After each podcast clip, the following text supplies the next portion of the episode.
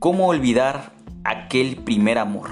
Aquel amor que te dejó marcado de por vida por todos esos momentos bellos, bonitos, buenos o malos, pero que sin duda alguna nos han dejado un aprendizaje y sabiduría muy grande. Por eso, el día de hoy, amigos míos, yo, su amigo Julio Sierra, les trae consigo un poema muy bonito titulado Simpleza. Y este hermoso poema va de la siguiente manera. Yo estuve enamorado de tus ojeras, de tus pecas provocadas por el sol, y de las provocadas por tus manos, de tu voz aguda, de tu sonrisa perfecta, de tu carcajada salvaje.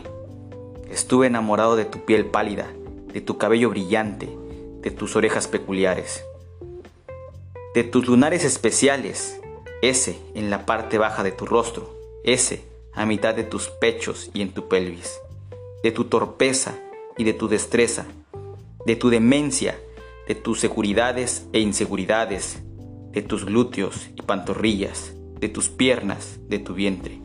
Yo estuve enamorado de nuestras pláticas, de nuestras noches, de tus berrinches y actitud consentida, de tu alegría y de tu vida. Yo estuve enamorado de ti. Este es un poema fuerte, un poema pasional, decidido, amoroso.